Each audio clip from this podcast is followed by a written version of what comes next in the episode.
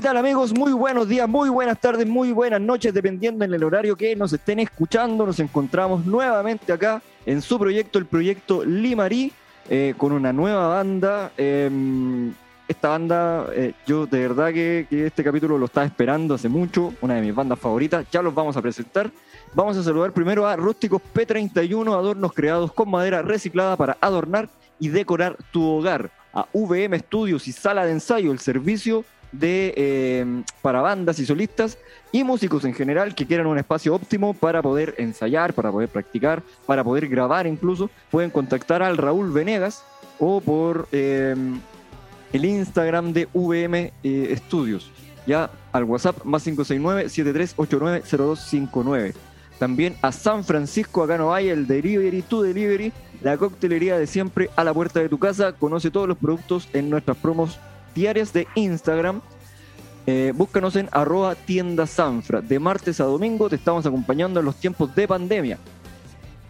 Diamond Guitar Picks, Diamond Picks, ya las mejores uñetas de la cuarta región, uñetas ergonómicas directamente de La Serena, con el gran, el gran, perdón, Alvarito, el gran Álvaro. Eh, tiene estas uñetas ergonómicas que se caracterizan por su microcurvatura que las hace más cómodas para tocar, una sensación realmente rica para tus dedos. Ya contáctanos en Instagram arroba Diamond Guitar Picks y visita nuestra página web que ya está operativa www.diamondpix.cl. Hacemos envíos a todo Chile. Saludamos también a la radio Tricahues que todos los martes transmite estos capítulos por su espacio podcast del mundo a las 22 horas. Estos capítulos están siendo repetidos ahí, porque obviamente Proyecto Limarí sale oficialmente por Spotify. ¿ya? Sin más vueltas, eh, cariñoso saludo a cada uno de nuestros auspiciadores. Vamos a presentar a la banda de hoy. Eh, que no sé cómo presentarlo, quiero hacer una presentación buena, pero ya, no, no puedo, no puedo, estoy, estoy superado. Así que vamos a presentar a la banda Rulo Cabrera Trigo. Una bulla, muchachos. Uh. ¡Eh! Déjale, ahí está. Hola, ¿qué tal? Hola. Hola chiquillos, ¿cómo están? Oye, estamos acá con Eduardo, con el Leo y con Hola. el Hola, ¿cómo estamos? Todo bien, muchachos. Rulo, eh, el Leo y el Eduardo, los tres son eh, los integrantes de la banda Rulo Cabrera Trío, con quien vamos a conversar. Eh, por favor, que cada uno se presente. Empecemos con el Leo, que fue el primero que llegó acá a la conexión. Leo, por favor, dale. Hola, eh, bueno, yo soy el Leo, eh, toco bajo en la banda. Eh, nos conocemos con el Rolito hace hartos años. Eh, tenemos, por temas de, de pandemia ahora, no, nos- no nos hemos visto en mucho rato, pero mm, eh, bueno, ya vamos a hablar de eso, yo creo, del tema de, de la forma de trabajo. Ahora estamos esperando ahí que el Rolo nos cuente algunas novedades. Fíjate. Bien, bien. Oye, Leo, cuéntale a la gente qué edad tienes, a qué te dedicas, para que te puedan conocer un poquito más. Eh, bueno, yo tengo 39, eh, cumplidos hace poquito. Eh, actualmente trabajo en una tienda de instrumentos musicales que mejor no la nombramos por- porque no, no se puso con nada para el, para el espacio. Oh, no se han portado bien. Eh, y, pero actualmente estoy, estoy negociando por ahí eh, un, un espacio para hacer clases particulares. Bueno, eh, de música en general, digamos, de, de teoría musical y de bajo eléctrico. excelente. A eso ¿Tú me dedico. Tú eres por- por ahora. músico de profesión? ¿Eres, ¿Estudiaste música? Sí, pues estudié música. Bueno, Estudié en, en Santiago, eh, bueno, estudié acá en La Serena eh, y antes de terminar me fui y estudié en la SCD en ese tiempo, el año 2003. Dependía de la SCD todavía esa escuela, antes de que la tomara la ARSI. Ahí estuve con algunos compañeros igual de acá de La Serena estudiando. Eh, conocí a harta gente, a hartos músicos. Eh, estamos, estamos hablando con un músico, músico, músico, músico acá. Estamos así de, de real. Sí, pero igual me dedico a otras cosas, soy maestro chasquilla, le, le pego al Le pinto, le, le martillo. le pinto, claro. Sí, pero ahí, más que nada por hobby.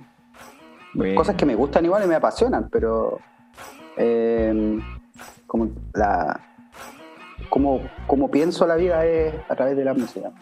Excelente, excelente. Muchas gracias, Leo. No, gracias, gracias a ti, Daniel. de nada, de nada. Eduardo, el, Eduardo es, un personaje característico de acá de Valle. ¿eh? Yo, sé que, todos lo van a conocer cuando se presente, por favor.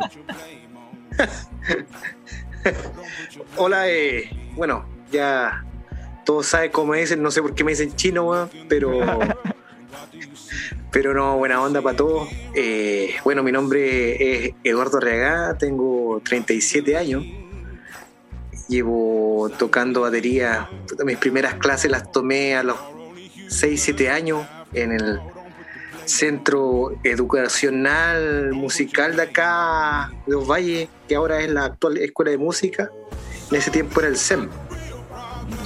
Eh, bueno, ahí tuve un gran maestro, don Erasmo Arriagada, que es como un familiar muy, muy, muy lejano. ¿eh? No tenemos mucha eh, compatibilidad sanguínea, pero eh, fue mi maestro, me enseñó a leer música, ritmología, muchos patrones, y bueno, él fue la base para que yo después, bueno, siguiera copiándole algunas cosas a mi hermano, Manuel, y aquí de ahí para adelante ya empecé a tocar en el colegio con varias y ahí continuó la historia hasta llegar al, al año 2012 que fue cuando conocí a Rulito. Ah, me lo presentó un, ex amigo, o sea, un ex integrante de, de Audio Anestesia, eh, el Luis Hernández. Así que ahí empezamos a tocar, hicimos varias cosas bonitas, varias giras, varias tocatas, eh, la pasamos bastante bien. Y nada, pues, aquí estamos ahora apechugando con, con la pandemia, me ha tocado difícil porque eh, soy independiente, entonces eh, cuesta un poco echarle para adelante, pero con, esperanza y voluntad se, todo se puede, compadre. Así que aquí estamos poniéndole y sobre todo con mucha música, que es lo que recomiendo, compadre. La música es un pilar fundamental para uno que, tiene que luchar día a día, eh, programarse, y hacerlas todas. Circo pobre, uno está al arco, chutea, arbitra, las hace todas. Pero entretenido, entretenido, estoy feliz, estoy feliz con lo que hago. Bien, bien, bien. Así que con gusto eh, estoy acá ahora compartiendo con ustedes también. Bueno, el, chino regá. Yo por ahí eh, te vi hace no mucho repartiendo a, mi empresa. A mi empresa, cacha, me puse. No, no, no. Donde yo trabajo, sí, ahí sí. Andaba por ahí el chino. Bueno, yo no, te conocía en persona, así que de lejos no me te veía, pero. Eh, ah. Es difícil la cosa, es difícil la cosa cuando uno es independiente, pero muy bien ese mensaje. ¿ah? Sin, sin, a ver, como decía como la frase que tengo yo, eh, sin música la vida sería un error. Exacto, exacto. Es lo que nos da la armonía para hacer las cosas con, con mayor agrado. Excelente. Oye, pasamos a el, rulito, dijo el, chino. Rulito. Rulito, mi niño. Rulito. Hola, ¿qué tal? Rulito, mi niño. ¿Qué tal? ¿Qué tal? Gusto en saludarlos. Gracias, Daniel, por el espacio. Un abrazo a mis compañeros de banda, amigos tan queridos, por años. Eh, bueno, contarte que mm, toco la guitarra hace harto rato, quizás más de 20 años. Tengo 40 puedo decir que más de la mitad de mi vida la he tenido junto a la música. Eso, eso me enorgullece enormemente.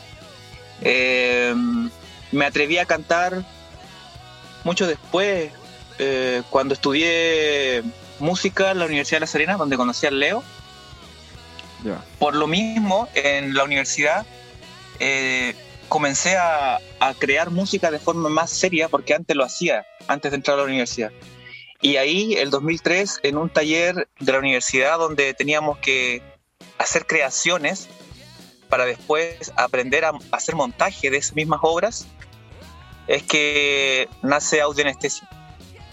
Y ahí, claro, eh, estuvo el Leo y estuvo el Chino, Y después en un proceso donde me reinventé, que seguramente vamos a hablar de eso más adelante, aparece este proyecto. Y eh, recurro al chino y al Leo para finalmente darle, darle forma de manera, eh, digamos, eh, concreta y real, porque antes era solo un proyecto virtual. Mm. Así que ellos han hecho más del 50% en darle vida a mis obras. Y ese es como más o menos la, en, resumen, ¿no? Eh, cómo, me, aparezco como músico en mi vida y cómo llego a este proyecto actual. Sí, eso. Buenísima. Oye, y este proyecto actual eh, es como una reinvención de algo que pasó antes. Yo entiendo que antes existía este proyecto de audioanestesia. ¿Qué, qué fue, cómo surgió primero hablando de, de audioanestesia? Y, cómo fue ese cambio después para lo que es hoy día Rulo Cabrera Trío? Es, bueno, eh, como te contaba, el 2003 aparece esta oportunidad maravillosa. O sea, yo he vuelto loco, imagínate, en la universidad que te digan, tú traes las ideas y aquí construimos. En la universidad es al revés, ¿no? El profesor te pasa libros, tú lees los libros y desde los libros levanta el conocimiento. Aquí fue al revés. Le pidieron al alumno que trajera las ideas para comenzar a generar aprendizaje. Y eso a mí me partió la cabeza. Me motivé enormemente. Me acuerdo con un cover de Luchín, eh, de Víctor mm. Jara, y, después empecé a hacer, hacer eh, más canciones. Eh, me di cuenta que, que funcionaba, funcionaba esto de crear. Y con los chicos empezamos a trabajar. Terminó la universidad y seguimos para adelante con Anestesia. La agrupación duró 10 años y un poquito más. Eh, hicimos varias cosas, grabamos dos discos, uno en Coquimbo, otro en Santiago, eh, a través de Fondar. Y crecimos enormemente, tuvimos la oportunidad de tocar fuera de Chile, en otras regiones, aparecer incluso hasta en televisión, en algunos programas de, de música independiente. Fue una experiencia muy enriquecedora. Fueron casi, casi 11 años eh, de mucho rock, de mucho rock regional. Y, o sea, audio anestesia fue, fue potente. Yo, yo escuchaba, escuché de audio anestesia, bueno, yo soy eh, bastante menor que ustedes, pero me acuerdo de haber visto audio anestesia en Punitaqui, en mi pueblo. uy, estoy hablando hace año 2008 quizás. Sí, Sí, sí, tocamos ahí en Punitaqui. Tocamos más de una vez, incluso con Rulo Cabrera, tío, también tocamos en Punitaqui. ¿En serio? Hace poco. Sí, sí, nos invitó el Rodo de Ultracéfalo y tocamos en un lugar muy maravilloso ahí, creo que en la municipalidad, con un anfiteatro precioso. Puta, el Rodo, que es marita, y nos invita. Y estuvo, estuvo súper bueno. Ah, re mala onda, ¿no? estuvo muy, muy bonito, muy bonito. Esos espacios que a nosotros nos encantan, autogestionados, de mucho cariño, de mucho encuentro. Muy bonito, muy bonito de verdad. Pero eso, eso fue Audionestesia. Eh, no sé si, si, quieres saber algún detalle más. Bueno, ahí estuvo Lucho Hernández de Ovalle, estuvo eh, el, chino de Ovalle, estuvo el Franco Payante, también compañero de música de Illapel. Esa fue la última formación. La formación con la que grabamos el segundo disco y finalmente el proyecto termina descansando ahí, ¿no? Eh, pero antes participaron muchísimos músicos. El Audionestesia termina básicamente por situaciones de la vida. Eh, algunos integrantes comenzaron con sus familias, otros debieron retornar a, su, a sus ciudades de origen, porque recuerda que la Universidad de La Serena anida a muchos jóvenes que estudian del interior de esta región, también de la tercera región. Entonces es mucho movimiento eh, y eso enriquece enormemente lo que es, lo que es estudiar y, la música. Entonces fueron cosas que se fueron dando y también los compromisos laborales. En, lo personal me tuve que trasladar a Salamanca a, trabajar, a, comenzar a ejercer mi profesión. Yo, yo, hoy día me dedico a la psicología, que es mi segunda formación de, la, que, la que trabajo actualmente. Eh, entonces esos, todos esos movimientos hicieron que los proyectos se fueran postergando y finalmente cada uno tomara, tomara su camino. Pero es algo natural, eh, lo tomamos súper bien y, y, hoy en día podemos decir de que fue una experiencia enorme de aprendizaje para todos los que pasaron por esa, por esa banda. Oye, y no hay, no hay opciones así como, oye, juntémonos de nuevo los de anestesia, hagamos algún material, no sé, con, con quienes haya más cercanía.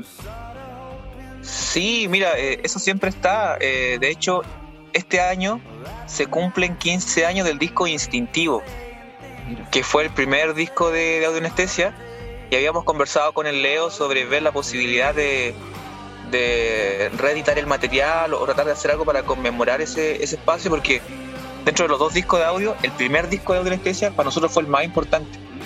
Y también se emplaza en un momento de mucha riqueza de escena regional estaba Tumbo de la Catombe, Fresca Mezcla, Los Militala, eh, y estas bandas que, que por cosas de la vida nos encontramos en un espacio similar y, movíamos harto la cultura. Bueno, siempre ha pasado, siempre hay etapas y hoy en día hay otras bandas que lo están haciendo súper bien. Pero ese disco, para ese momento en particular, fue el que, el que movió hartas cosas. Y, y, claro, se cumplen 15 años y lo hemos conversado, pero la situación actual también nos impide un poco generar algo más allá, pero siempre ha estado, ¿no? Siempre ha estado la idea de, de, poder hacer algo más con eso. Porque de una u otra manera siempre llegan mensajes, la gente se acuerda, nos preguntan, nos reconocen. Y, no sé, yo creo que en algún momento eh, algo va a salir. No te podría decir qué, pero, pero algo va a salir. Ojalá, pues, ojalá sería bueno eh, volver a escuchar a los audio anestesia me acuerdo mucho de eso porque yo era yo estaba recién iniciándome en la música, o sea, no, la música en mí ha estado de mucho antes, pero tenía estaba dando los primeros años, primeros dos años si no me equivoco, con mi banda y yo creo que ustedes ni se acuerdan, pero yo toqué en esa tocata eh, mucho antes que ustedes, que los de anestesia, la de Bonita que estoy hablando, ese año como 2008. Eh, ya. Así que, puta, si vuelven a juntarse, me invitan, sí, no sean como el rodo. Sí, seguramente. Realmente. Ahora, imagínate, pues tenemos muchas cosas a favor, están los espacios estos que se, se graban antes, se pueden editar y se podría hacer algo súper bonito. Es cosa de, que se den los tiempos y que las voluntades estén. Claro, claro. Oye, después aparece el, proyecto eh, Rulo Cabrera Trío. Eh, ¿Cómo nace este proyecto? ¿Por qué es una reinvención? ¿El por qué ¿Por qué aparece Rulo Cabrera? Eh, mira, la verdad es que cuando yo noté y observé que Audio Anestesia estaba ya descansando en otra onda y, todos empezamos a emigrar, simplemente, bueno, yo creo que al igual que muchos músicos, uno termina de participar en agrupaciones, pero la pasión por la música está intacta. Y, en lo personal, eh, a mí me, me genera mucho desarrollo personal y crecimiento, de manera integral me refiero, crear. Entonces, eso está en mí, ¿te fijas? Y llegó un momento en que, en que las canciones se empezaron a acumular. Bueno, yo tengo el, el, hábito o la forma de, plasmar mis ideas a través de, maquetas. Con estos programas, ¿te fijas? En la línea del, del estudio casero entonces siempre estoy como generando ideas, cantando, etcétera. Y estas estas canciones empezaron a, agruparse y, en buena hora empezó a quedar un disco. Entonces recuerdo que una de las ideas fuerzas que yo tenía para hacer ese disco es, bueno, voy a hacer música porque las canciones ya están, pero voy a dejar las canciones que más se eligen de audio anestesia para poder hacer algo también que a mí me parezca interesante que me parezca interesante y que me desafíe a, hacer canciones distintas, ¿no? Y, bueno, eh, creo que me acerqué mucho hacia esa idea y apareció el disco, ¿verdad? Se generaron como ocho, ocho canciones y las dejé listas. Y las empecé a mostrar a los amigos. Oye, mira, sigo haciendo música. Y empecé a recibir buenos comentarios de, oye, oye, esta canción tiene algo, mira, la ventolera me gusta. El Monte, sí, mira, oye, esta otra canción, súper interesante. Y con tal que dijo, oh, mira qué buena idea. Y como mi mente siempre necesita estar ocupada, eh, fui donde el Diego Bustos, que es la persona que, hizo el primer disco de Anestesia y el, y el semiario de Rulo Cabrera Trío, y le pedí que las maquetas que yo hice en mi casa, él me las reeditara y me las masterizara para que sonara un poco más profesional o más cercano a algo oficial. Y ese disco que está hecho en casa, se llamó Rulo Cabrera. ¿Te fijas? Y ese fue el trabajo que saqué como el 2016, 17, si no me equivoco. Y después eh, me dieron ganas de, montar este trabajo con, otros músicos eh, y ahí le pusimos Rulo Cabrera Trío. Te fijas, en la primera etapa, eh, el material digital es Rulo Cabrera y Rulo Cabrera Trío aparece cuando yo decido llamar músicos para montar esto. Claro. Y ahí, ahí aparece el, trío. Pero antes era una idea mía en la casa para, estar entretenido nomás.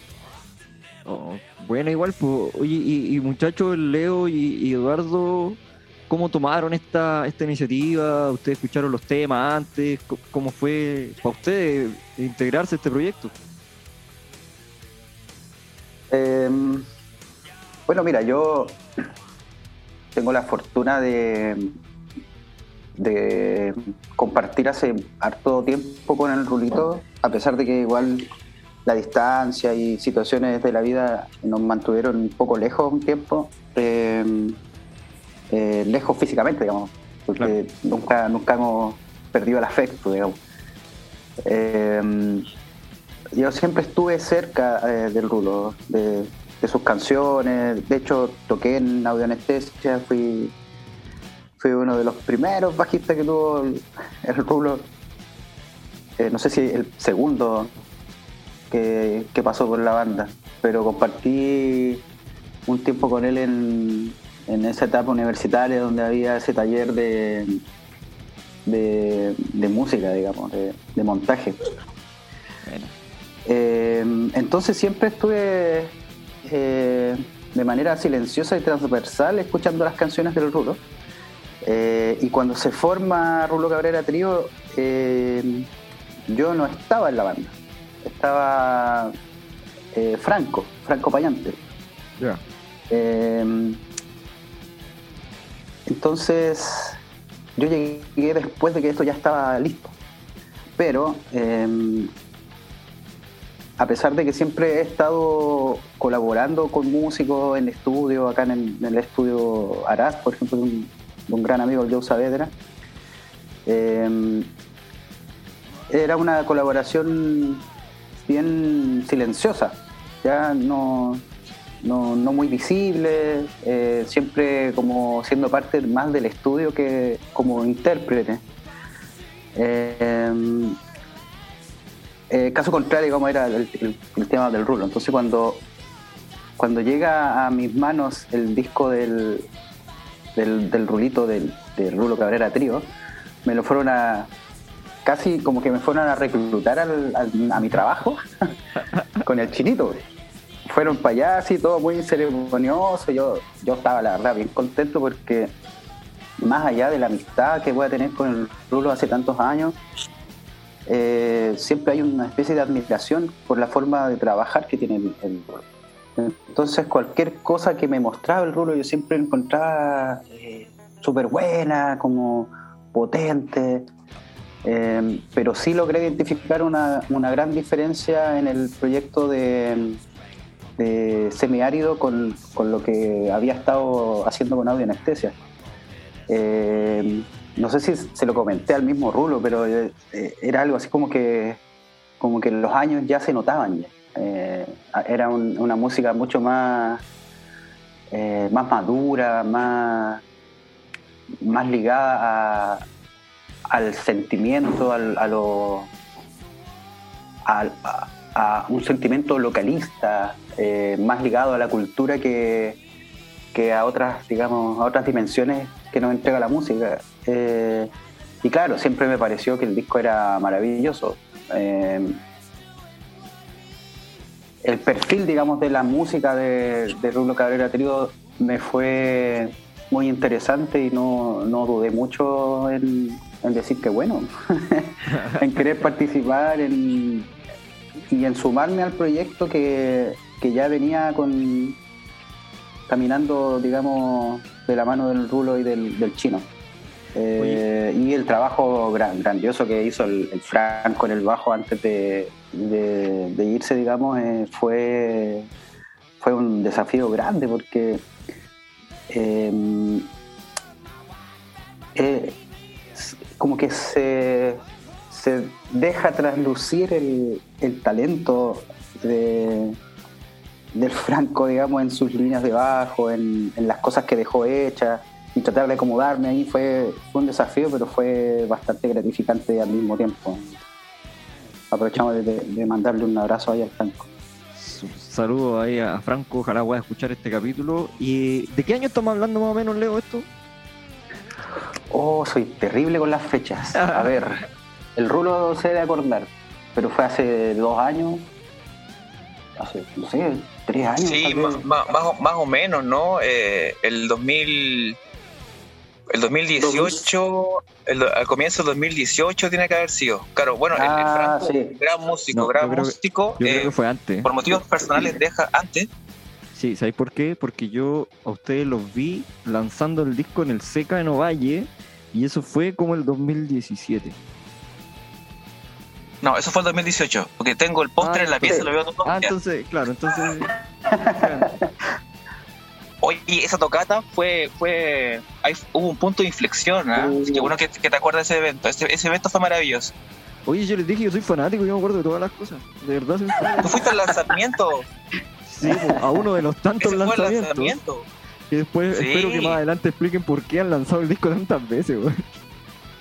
Sí, eh, lo podemos decir perfectamente. Oye, pero quiero cerrar la idea del Franco. Un gran amigo también le mando un abrazo.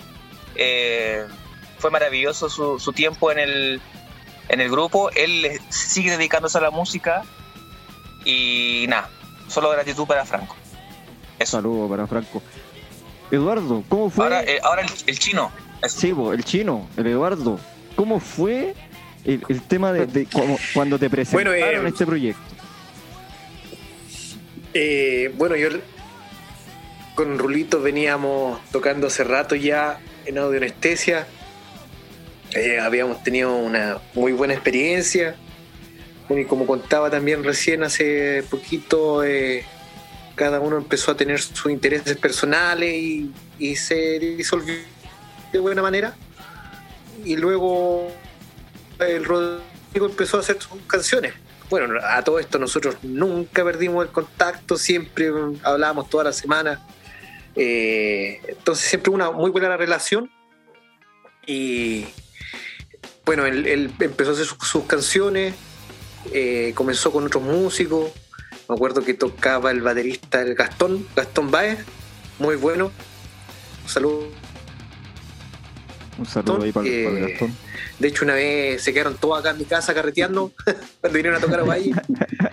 Porque era, era la costumbre, o cada vez que, que venían a, a Ovalle, o se tocábamos con audio anestesia acá en Ovalle, eh, puta, nos quedamos acá y nos quedamos, po. Era la tradición. Oye, e- esa, y- esa, y esa hasta casa el del no centro, pierde eso. centro del carrete, me acuerdo, año 2019, puede haber sido 2018, tocata de paralaje en la plaza. Y también salió ahí mismo en escenario, invitaron a toda la casa del chino a carretear. sí, El- el- el sí, ese fue el Raúl. Sí. El antro. Ex antro, no, ahora ya estamos más viejos Ah, ya. Rehabilitado. Era, era cuando éramos Lolo. no, no, pero eh, como les contaba, eh, después el rulito, eh, no, la verdad es que no, no sé en qué circunstancia, eh, si fue Gastón, bueno, no sé qué pasó, el tema es que me invitó a participar en su proyecto eh, y con gusto, Ya no fue el chino. manera, así que eh, de hoy seguimos con el proyecto y, y no la raja, la raja estar con el aprendí mucho con los cabros. Eh, bueno, ahí en el transcurso yo empecé a, a conocer a Leito también, Ya. eh, no, no había tocado antes con él. Fue Muy buena onda, así que era como un nuevo escenario para todos. Bueno. No, ajá, empezaron a salir las tocatas. Yo me acuerdo que en ese tiempo hacía las tocatas en la casona del sol. eh, y empezamos a, a programar varias tocatas ahí. eh, fueron varias y muy buenas. Luego seguimos con el cuch. Y, y bueno, vinieron bandas. eh, además de Rulo, venían bandas ese aquí lado de, de, muy buena onda, muy buena onda. Y nada, pues, puta feliz de, de, hacer música con mis amigos, mis hermanos, que ya... Eso es lo otro que, que agradezco mucho de, de, la música, que uno, más que un amigo o alguien, como a la diferencia de una pega, eh, tiene una, una relación más emocional y que al final termina uno siendo familia con sus padres. ¿cachai? Entonces, es lo importante, yo creo que, que de esto, tener un buen ambiente al torno a la música y, y ser más que músico. La sinergia acá pesa mucho. Bueno. Así que buena, buena onda, pues buena onda el Leo, buena onda con el fútbol y con todo el entorno. Buenísima. Oye, una pregunta que. Gracias a Dios siempre Chino, una pregunta que le hacemos a todas las personas que están acá siempre es ¿cuál es el artista favorito que cada uno está escuchando hoy en día? Mm. Buena pregunta. Buena pregunta. yo, yo, siempre en lo personal como baterista voy voy como puta, estoy retrocediendo, ¿no es cierto?, a mis raíces, eh, viendo mi, mi, mis antiguos maestros, por así decirlo, no sé, pues, empecé mucho escuchar a, a no sé, Vini con la ayuda.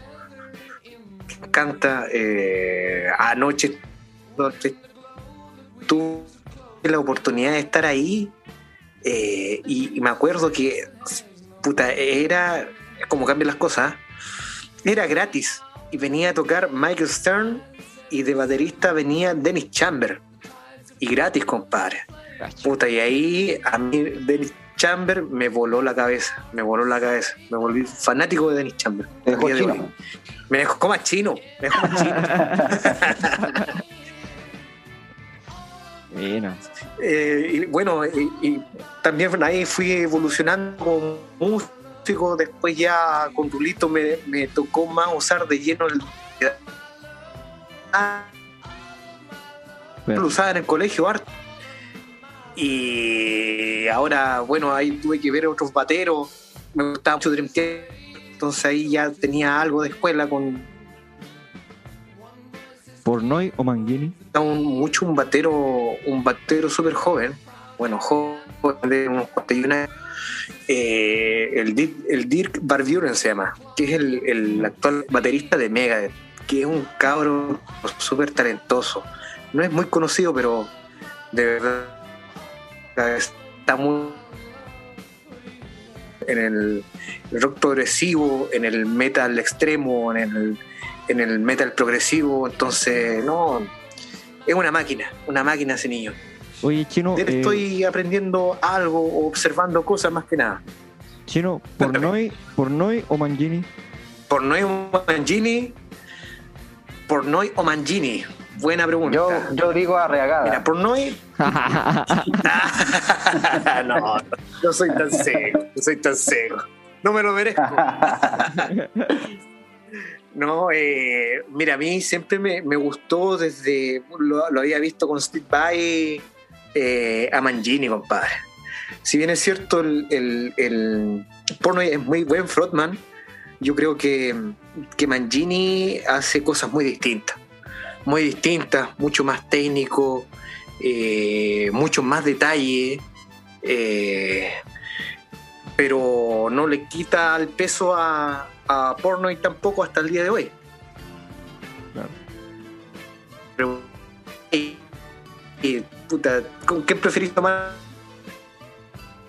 Sí, puta, me voy con Mangini, weón. Mangini yeah. para mí sería un, un, Pero Mangini siempre me ha volado la cabeza también. Bueno. Bueno, bueno, bueno. Eh, Leo. Sí, no, espectacular. Leo, ¿cuáles son los artistas que estás tú escuchando ahora o, o que son tus favoritos? Eh, eh, de, más o menos del año 2003 para adelante, de buscar mucha música local. Si bien mis inicios en la música estuvieron rodeados de, cumbia, de eh, porque era lo que tenía, era muy diferente tal vez a lo, lo de mis amigos de la banda. Eh, después de, de, estudiar en la universidad, eh, me surgió esta necesidad de escuchar a, mis, a mis pares, a mis amigos, a las bandas de, de la gente que, tocaba acá, en La Serena, y, de a poquito también. Eh, se me fue también la señal del Leo. Eh, se me fue tu señal. por un tema de respeto también, ¿ah? Aló, aló, aló, aló, Ahí sí, ahí sí, ahí sí, ahí sí. Ahí sí. Ya, por, por, un tema de respeto también hacia el, hacia el trabajo que, que, se realiza acá en la región, hoy día yo creo que la mitad del tiempo que escucho música se la dedico a mis favoritos de siempre, por ejemplo, no sé, pues, Pedro Arnaz, Drexler, el Flaco Spinetta. Eh, y la otra mitad casi siempre, pero por una cuestión casi natural ya, escucho bandas locales. Escucho a Gesper, por ejemplo, escucho a Malos Días, que eh, tocaron con nosotros en uno de los lanzamientos, que también se van volviendo mis favoritos. Y también escucho mucho, eh, me gusta mucho el blues, eh, pero si hablamos de un, de un artista favorito, yo creo que el que más me ha marcado, no tanto influenciado creo, pero sí me ha marcado, ha sido Pedro Arnal. me ha tocado verlo en vivo algunas veces y eh, es admirable todo lo que hace ese, señor, digamos. Eh, desde la composición, desde los homenajes que realiza con, su, con sus reversiones de canciones, eh, hasta detalles, por ejemplo, en la, iluminación de sus shows. él es escritor también, entonces por ahí va también mi, mi mi favorito, digamos. Creo que el, favorito de, toda la vida va a ser Pedro Hernán, pero sin desmerecer eh, el trabajo que, que se hace acá en Chile. Hay bandas muy buenas, bandas muy bonitas. Eh, me declaro casi admirador de, de Hesper, por ejemplo, que fue una de las bandas que nos acompañó en uno de los lanzamientos también. Eh, y de músicos en particular, por ejemplo, siempre destaqué dentro de, de, mis bandas favoritas a Raiza, con Gustavo Figueroa. Eh, eh, un tiempo estuve rayando con Magnolia. y eso, pues eso. buena, buena, buena. Oye, ya que te gusta la música local y el blues, te voy a mandar mis canciones. Ya, pues.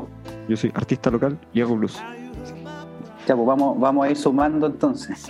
Hoy un saludo a la gente de Hesper también. ¿ah? Los muchachos estuvieron acá con nosotros, estuvieron conversando y, un dato, eh, es el capítulo que más reproducciones tiene es el de Hesper.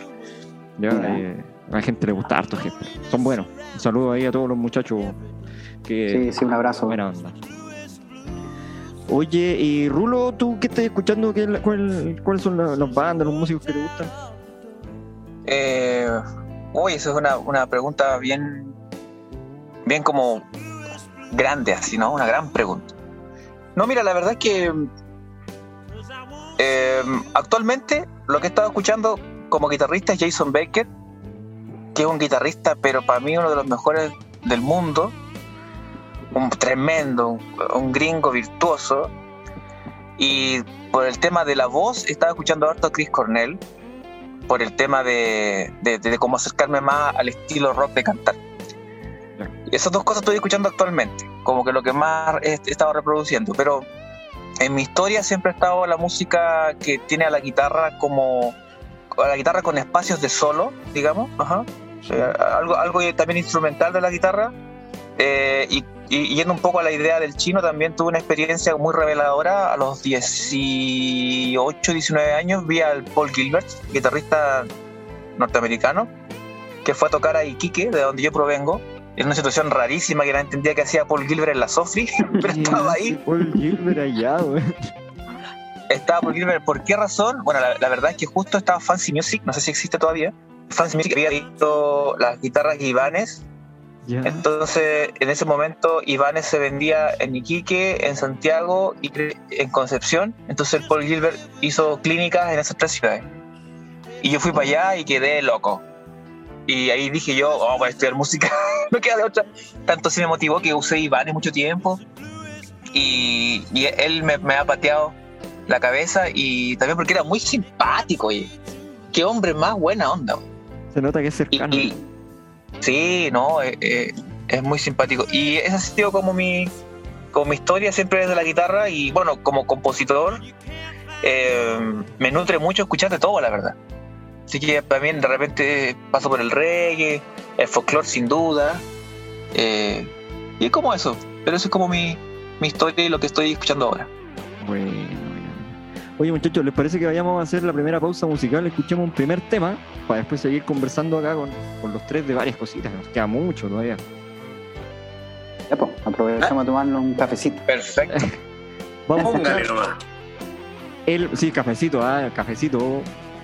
No, no, no irlandés, por favor, que son recién la una de la tarde. No, mira, mira. Yo estoy tomando chela, weón.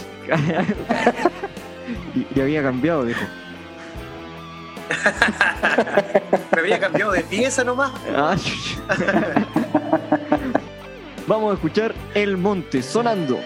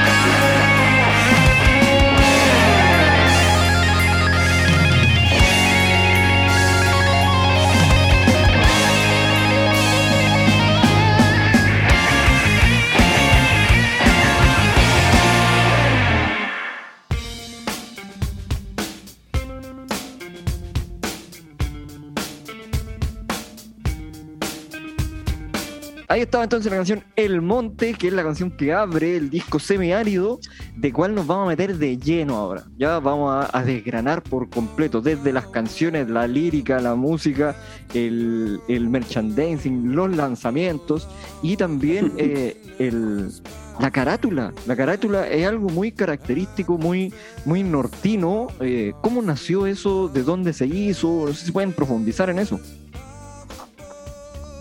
Sí, claro. Eh, mira, eh, como hablábamos, la primera parte, el, disco semiárido, pero Rulo Cabrera, el que se hizo en Home Studio con recursos digitales, tenía otra carátula. No sé si tú, Daniel, la has visto. Eh, no, creo que no.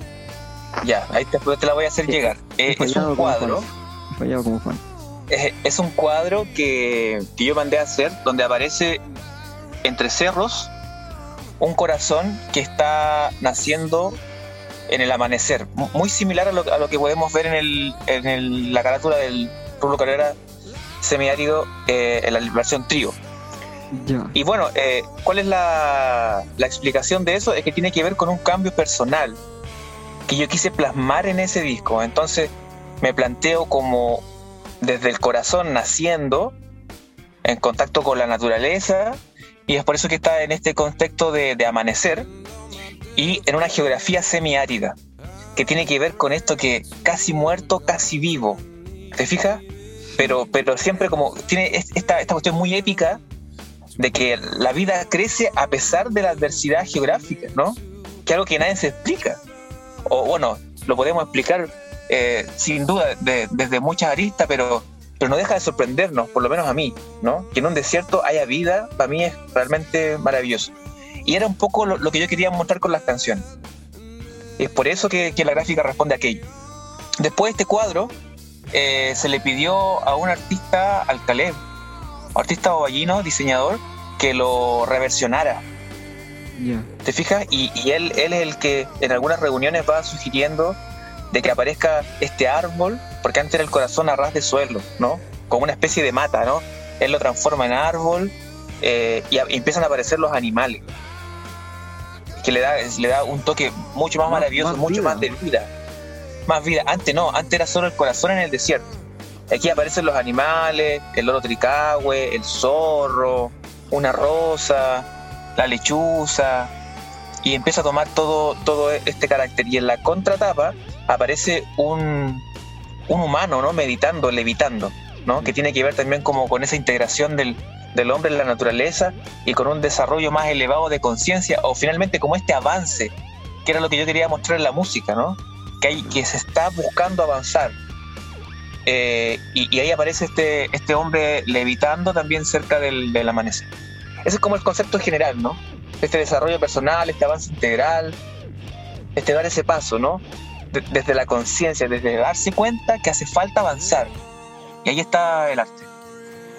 Espectacular, espectacular, se logró súper bien y, también las letras eh, están muy de la mano con eso. O sea, el disco entero habla, es, muy característico, muy, muy de la raíz del norte.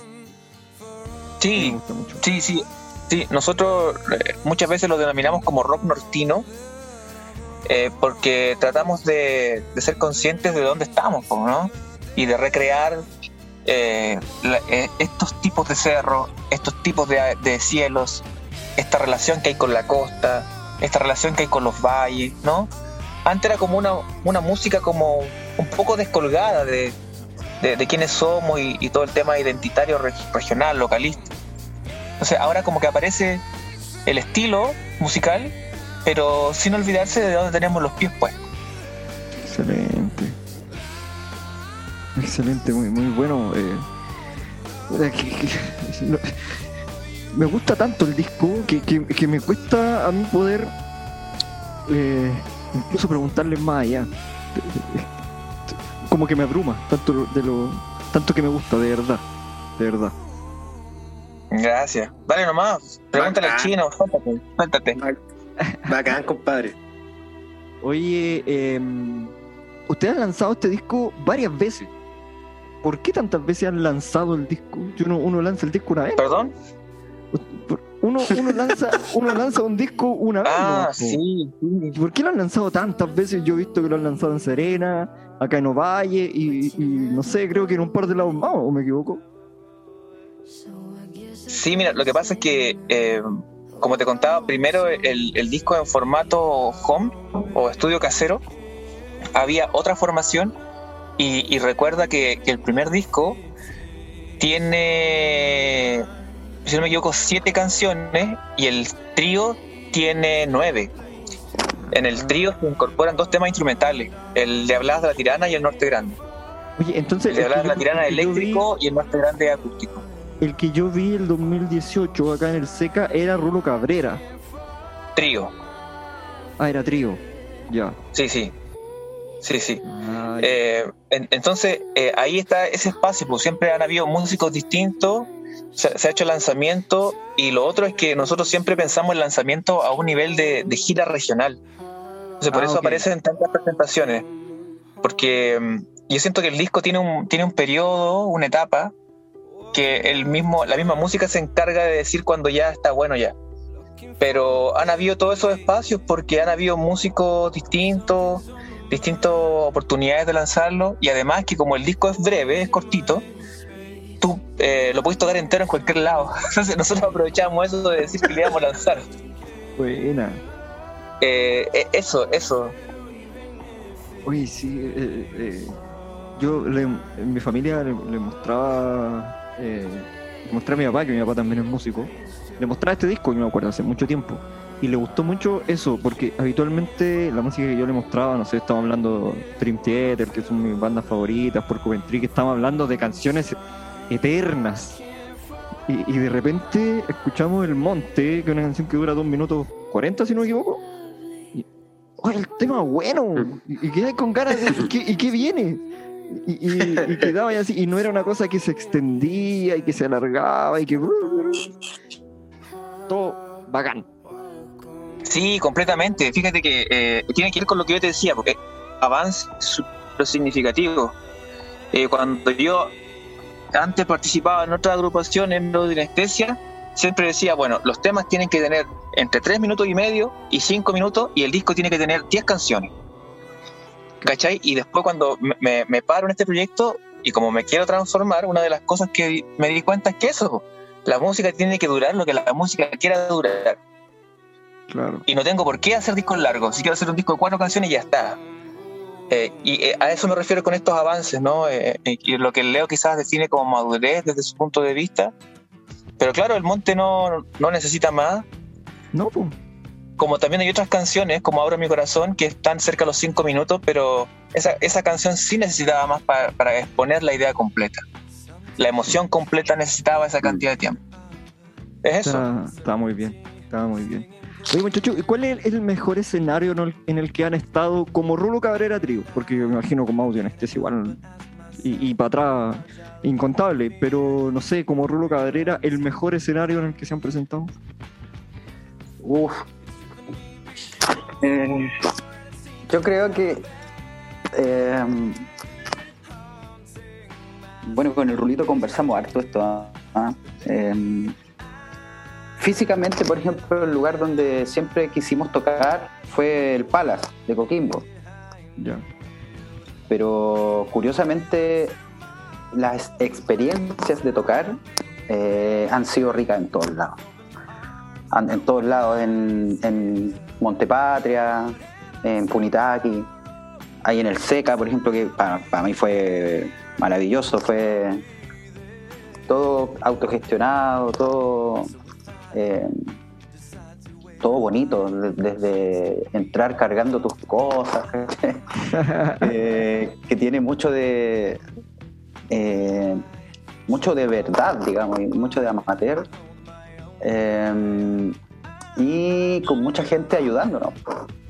Entonces eso yo creo que va enriqueciendo todo esto. Eh, el sueño del que yo hablaba eh, con el Rurito era de poder tocar algún día en el Palace, porque encontramos que es un escenario súper lindo, trabaja un equipo maravilloso ahí en el Palace, que es el Diego, en ese rato estaba el Jorge también, el señor Gajardo en la iluminación. Eh, pero si hubiese que votar por algún lugar, yo creo que ese sería el lugar. Que pasaron cosas bien bonitas ese día. Eh, hubo un cuarto músico en el trío, digamos. Eh, tuvimos a, a otro músico que toca en una banda bien, bien bacán, que se dedicó a sincronizar las visuales con la música que estábamos tocando. Se mandó una pega, pero increíble. Yo creo que sí fue el cuarto del trío. Eh, y además pasaron cosas lindas ese día. pues, Entonces yo creo que por todo lo que se vio involucrado en ese momento, yo voto personalmente por, por el lanzamiento en el Palace.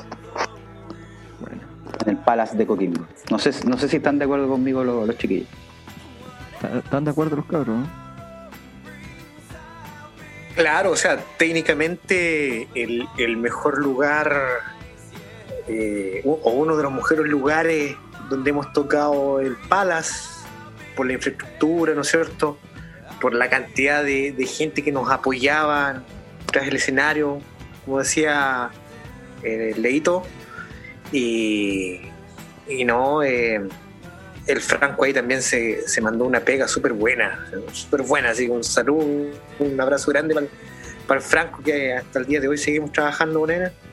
Y, y- pero sin embargo, yo siempre he valorado los espacios más íntimos Mm. Ya a lo mejor donde eh, no hay mucha infraestructura, pero la calidad del público es exponencialmente mayor. Eh, ¿A qué me refiero, por ejemplo? No sé, pues, en esas tocadas que nos pegamos en el Cuchitril, que fueron súper buenas con la gente ahí mismo, al frente tuyo, casi tocándote. Eh, son sentimientos distintos, sensaciones distintas. Y a mí en lo personal me voy a lo más íntimo.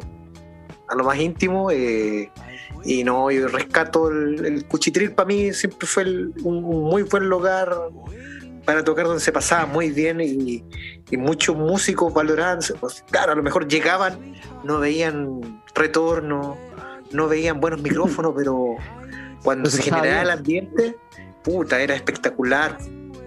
Era espectacular. Yo tengo, cuando, porque ahora tengo que hacerle la pregunta contraria, ¿cuál es la peor? o el peor escenario, o la peor tocata, o, o, donde peor la pasaron. Pero cuando, porque yo también, yo me autoentrevisté acá en este programa, y cuando me hice la pregunta, yo me respondí el cuchitril. Para mí ha sido uno de los peores lugares en los que yo he estado. puede ser, Puma, puede ser. A lo mejor no, no, estuviste en el, lugar o en el momento indicado nomás. Puede ser, es que aparte que nosotros éramos cinco, entonces cinco arriba de ese escenario no cabían. No cabían. Claro. Entonces, eh, puta, ya, pero estamos hablando de ustedes esta vez. ¿Cuál es la peor que ustedes han tenido? Eh, mira, yo, la verdad, sí, te voy a ser súper, súper, súper honesto. Eh,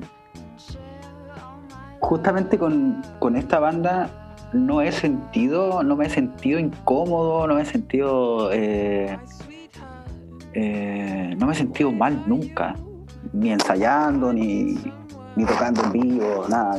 Creo que la gente ha sido súper súper buena onda con nosotros, el público que nos ha tocado, por lo menos en el periodo en el que yo estoy tocando con los chicos. Pues no, no puedo hablar por antes, pero creo que es algo bien singular, ¿eh? Eh, que siempre nos trataron bien, siempre nunca hubo ningún tipo de problema. Eh, las cosas, por ejemplo, que se pueden ver difíciles de lograr son, no sé, los trámites, la, agendar cosas, ir, preguntar, que son las cosas que, que requieren autogestión. Y en ese sentido tampoco ha sido desagradable. O sea, para mí por lo menos, eh, no, nunca, nunca ha sido eh, terrible, digamos. A lo mejor terrible pudo haber sido en, los inicios, por ejemplo, con audio anestesia, cuando nos tocaba eh, participar en alguna fiesta mechona, en algún carrete de estos universitarios que se hacían, que siempre quedaba la escoba. Em, eh, pero no recuerdo haber estado en un lugar que poder decir, ¿sabes que nunca más quiero tocar acá? No, la verdad no, ni, con Rulo Cabrera ni con otras bandas, no. Como que todas todas las experiencias van sumando y, y somos, por lo menos yo, eh, mucho de agradecer, pase lo que pase, no. No no, es que no me quiera mojar el potito, sino que donde he estado tocando eh, he podido sentir, digamos, cosas buenas, más cosas buenas que malas. Eh, no, podría yo, en lo personal, no, podría decirte el peor lugar que he tocado, así. No, por lo menos no. Acá, con la banda no. no sé si el rulito. Buena persona, buena persona creo no sé si el Rulito tendrá alguna experiencia mala, eh, alguna experiencia que nos pueda contar, porque el, el, el, único que ha tenido más, más carrete acá. Eh, sí, mira, eh, comparto el tema del Palace, fue maravilloso. Con el Leo teníamos ese sueño, un sueño localista de tocar en un lugar que, que, está hecho para eso, ¿no? Yo creo que esa es un poco la, idea, o sea, como de, oye, esto que es un lugar que fue construido, que está acondicionado y que tiene todas las características para tocar, donde, donde todos estos desperfectos se reducen bastante. Claro, y así fue. Y, un alcance. Eh, también el tema local, y el porqué, digamos, de insistir en el Palace era porque había una historia con, tu música ahí también, con el estudio, con el Diego, con el Diego Ah, sí, pues, sí, pues. sí, gran tema. Nosotros grabamos el, disco ahí, pues, en el Palace. Entonces, como que todo cerraba perfecto y, efectivamente en ese momento pasaron situaciones eh, muy maravillosas. Eh, yo creo que como agrupación vivimos una cuestión enorme. Eh, personalmente cada uno también creció y, nos llevamos muchas cosas. Bueno, eh, hay, ese material está registrado en video, pero no lo hemos subido aún porque hay cosas que hacer en, en el audio, pero está ese material. Eh, y, también la tocata en el SECA que hablamos el 2018 también fue súper bonita. Tenía a lo mejor menos recursos porque era autogestionada, pero algo pasó. Esa cuestión que solamente mm. Pasa en el escenario y dura lo que pasa en el escenario y después ya es como, uy, ¿cachaste lo que pasó? Ese tipo de cosas mágicas ocurrieron todo el rato en ese, en ese momento. Cuando quedáis en blanco, pero no te equivocáis, no sé qué pasa, weón. Fue muy romántico eso. Pero como que se vuela, eco, pasó de todo ahí. Y lugares malos, eh, con Rulo Cabrera Trío, la verdad es que mm, no he tenido experiencias malas tampoco eh, yo creo que también tiene que ver con, con que somos un poco más selectivos donde tocamos, ¿no? A veces pareciera que estuviésemos inactivos, pero tiene que ver con que ya cachamos donde sí, donde no. Y, y, si, y si hay riesgo, pero la causa es muy noble, vamos igual. Entonces nos la tomamos con, desde el corazón y sabemos que da lo mismo que aquí no te escuchís tanto porque tú ya sabías que ahí no es un lugar para tocar. Pero lo que te movía detrás eh, era pertinente hacerlo. ¿Te fijáis? Y aparte que vamos igual con un poquito de menos, menos ego, porque antes si no funciona, ay, pero si yo soy músico y ensayo todos los días y, tengo los medios instrumentos para no venir a sonar. Esa cuestión así como que ya la dejé atrás también porque eh, estoy en otra. Así que sí, igual, igual que los chicos me, me quedo con todos esos espacios, cada uno distinto, cada uno diferente, y nosotros también seleccionando, eh, poniéndole más ojo al tema. Buenísimo. Oye muchachos, eh, hagamos la segunda pausa, vamos a escuchar La Ventolera y a la vuelta hablamos del el futuro, de qué se viene para Rudo Cabrera, ¿ya? Así que dejamos La Ventolera sonando.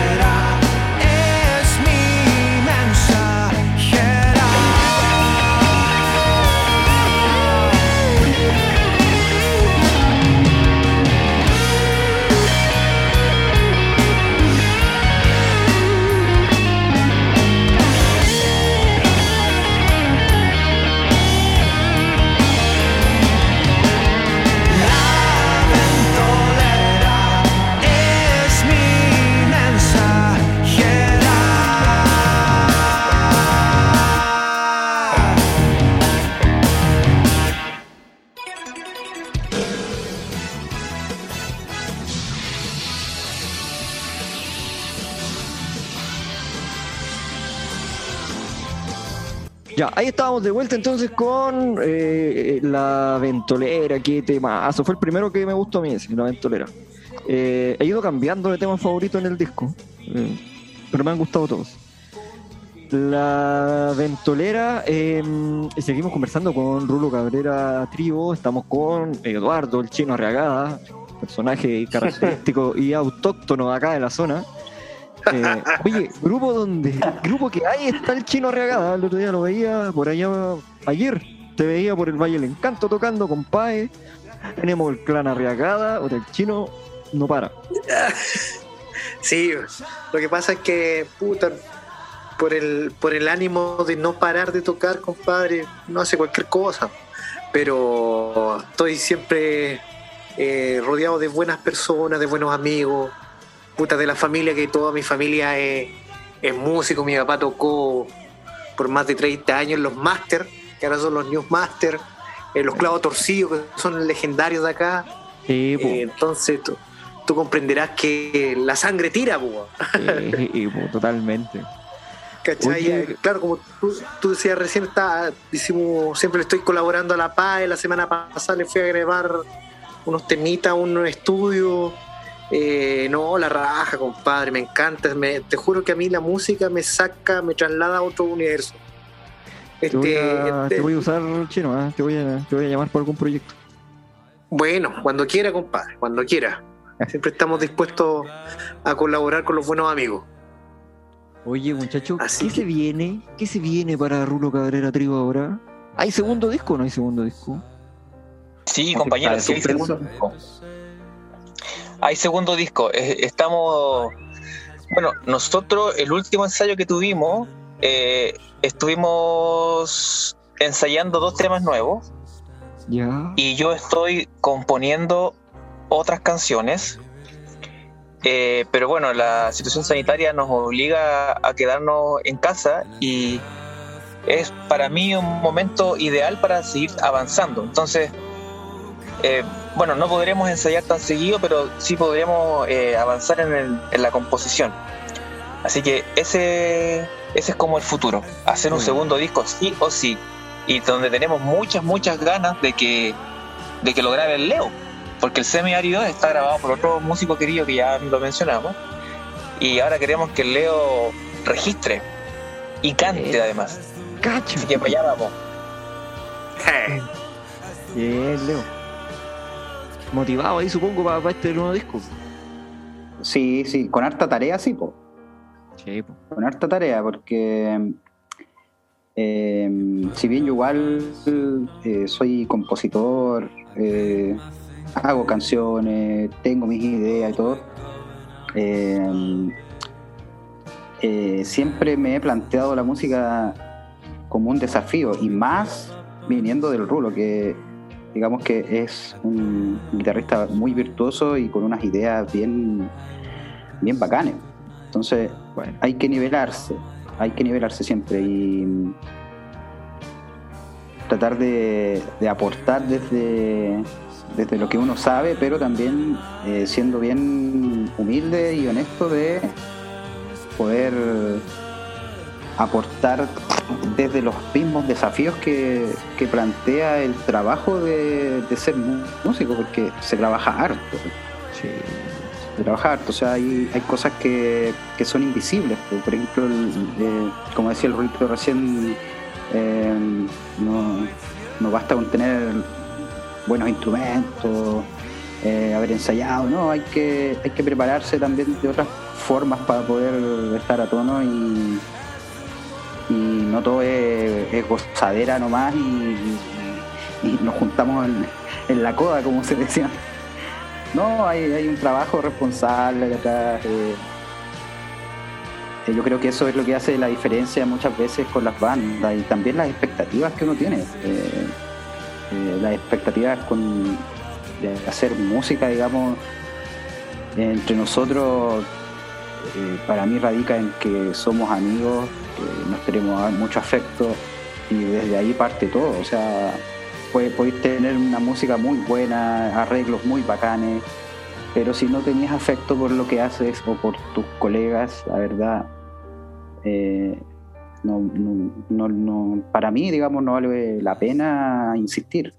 Y en este caso no, o sea, podría insistir hasta, hasta que ya no me acuerde cómo se toca el bajo, ¿cachai? No, eh, es algo que para mí ya se volvió muy natural y, y que y qué bueno que, que me desafíen a, a, tener, digamos, esta, estas pegas nuevas de, poder grabar el disco, de poder participar desde otro, desde, desde otra posición, digamos. Porque mm. eso, esas son las cosas que van enriqueciendo los trabajos.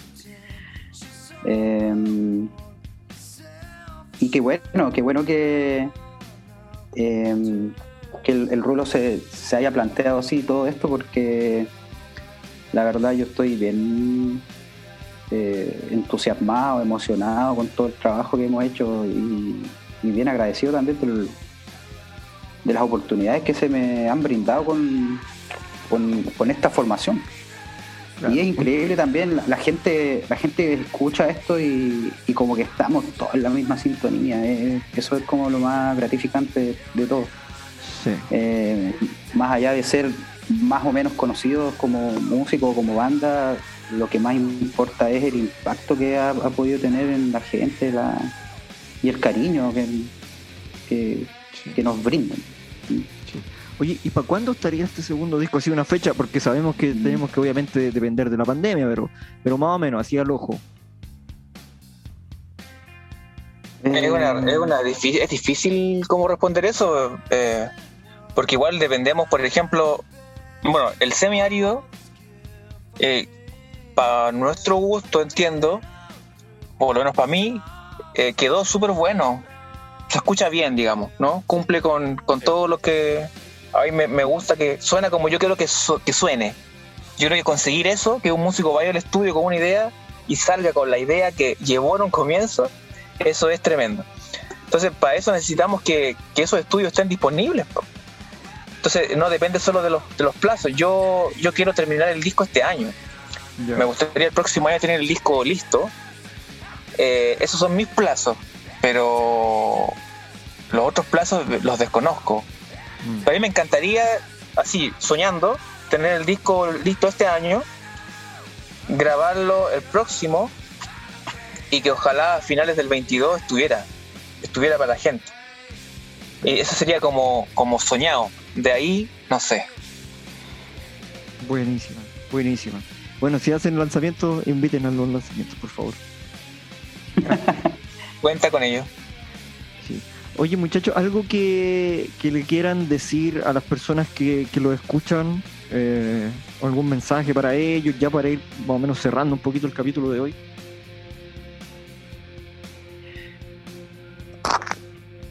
Mm, mira, si, si hay que decir algo, eh, gracias nomás. O sea, eh, gracias por todo, por, por, la recepción del disco, por, por todo el cariño que hemos recibido, por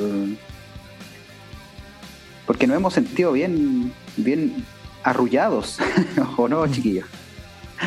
Eh, donde fuimos la gente eh, nos expresaba mucho cariño. Eh, y pasó algo bien curioso, no, sé si, están de acuerdo conmigo los chicos, pero eh, por ejemplo la, primera vez que nos pasó fue en el SECA, que terminamos de tocar y la gente se abalanzó en el, escenario a abrazarnos, a, entregarnos mucho cariño. Y en el Palace también pasó lo mismo. ¿cachai? La gente se subió al escenario ahí, arriba los cables, y, esas cosas que son, a ver, son anécdotas, pero eh, para mí fue impresionante, o sea, nunca me había me había tocado vivir algo así y, más allá de las reproducciones en Spotify o más allá de los posts, de las cosas que se pueden decir a través de redes sociales, que digamos son importantes eh, pero no, esa, esa no es la gasolina, digamos, que ocupa este, este proyecto. Eh, pero sí son, son importantes, son eh, tantos halagos que, hemos recibido, es bonito. Y, queda decir gracias nomás y, y que estén atentos, porque en algún momento, eh, más temprano que tarde, ojalá eh, vamos a tener nuevos registros, nuevos materiales y, y, es para compartirlo. Bueno, buenísimo. Muchas gracias. Eduardo, algo que le quieras decir tú a, toda la gente que lo ha escuchado. No, eh, al igual que Leito, gracias, gracias por toda la buena onda, eh, por, por, el cariño que nos tienen, eh, por, por, la, gratitud que se refleja en, los momentos bonitos, las tocatas, en cada aplauso, eh, sé, en cada instante que nosotros podemos tener contacto con ellos físicamente, ¿no es cierto? Y virtualmente. Eh, gracias. Y, harta fortaleza para estos tiempos que son difíciles. Son difíciles para los colegas artistas. Eh, mira, muchos ven eh, o han hecho de la música una profesión, ¿cierto?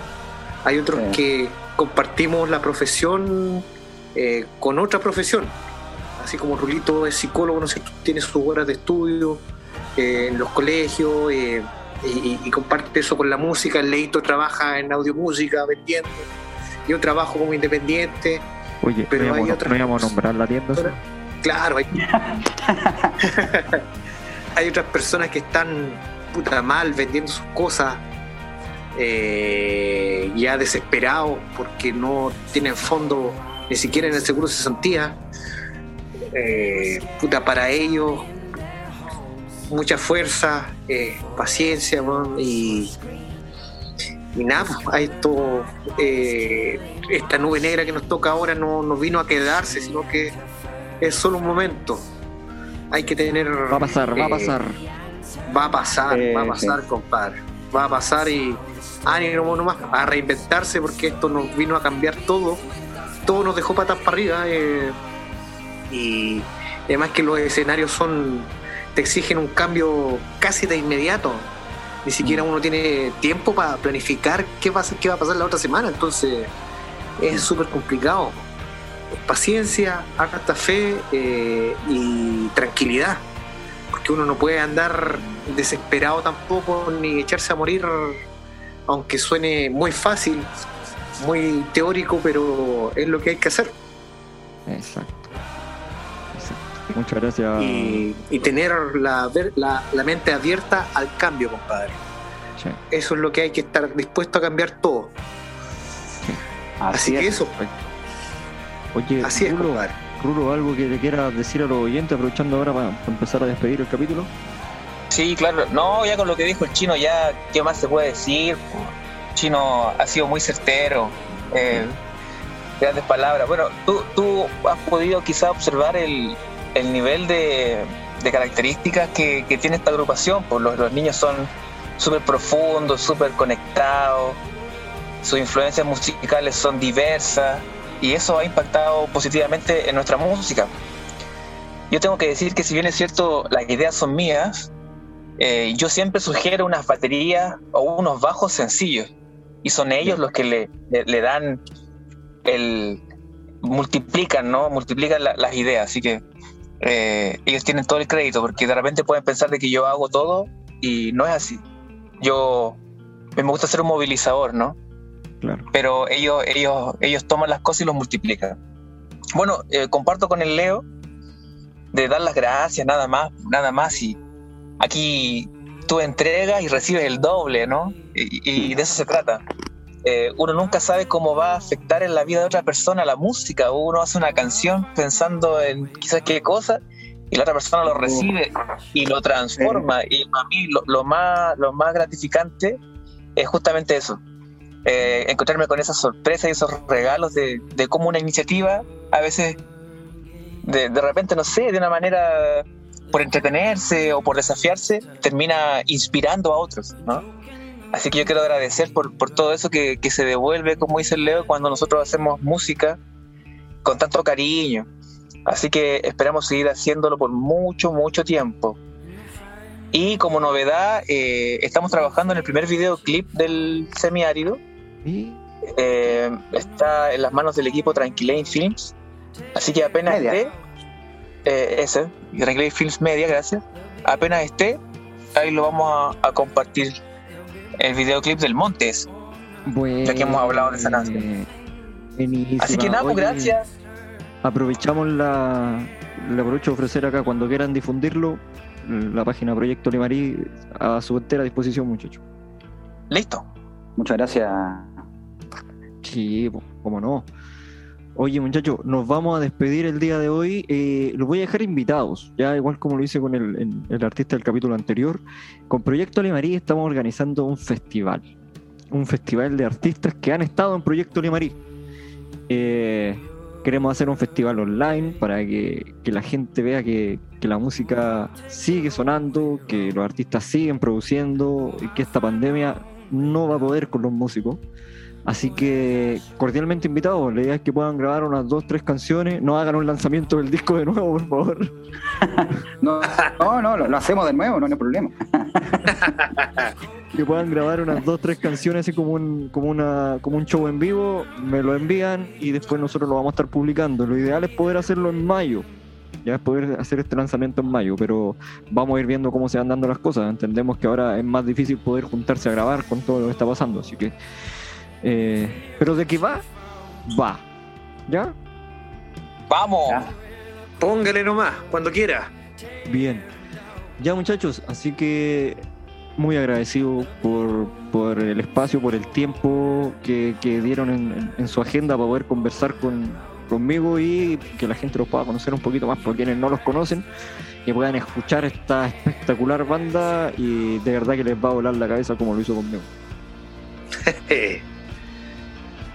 Oye, muchas Gracias, gracias, a ti, Daniel, por, por la invitación, por el interés. eh, y, y gracias a tu, a tu espacio, porque eh, ayuda a difundir y a multiplicar la, la ganancia cultural, digamos, que necesitamos tanto en la región, en el país, y que ojalá eh, te vaya a la raja, tipo que este proyecto siga ahí su rumbo, encuentre su, su norte, digamos, así como nosotros.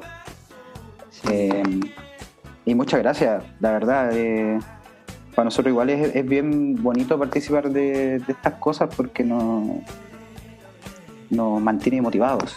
Y eso es es súper importante en estos tiempos, como decía el chinito, tanto, tantas cosas malas que han pasado, tantas tantas señales de advertencia y, cambios, digamos, que nos ha requerido este último tiempo la, pandemia y el estado sanitario, que es rico contar con estos espacios para poder reconectarnos con lo que estamos haciendo, eh, con lo que, digamos, mejor sabemos hacer y lo que más nos gusta. Y qué bueno que, que puedas eh, tener este espacio que sirve de vector para que la gente también se contagie de esto eh, y, y se mantenga motivada, alegre y, y haciendo las cosas que más ama.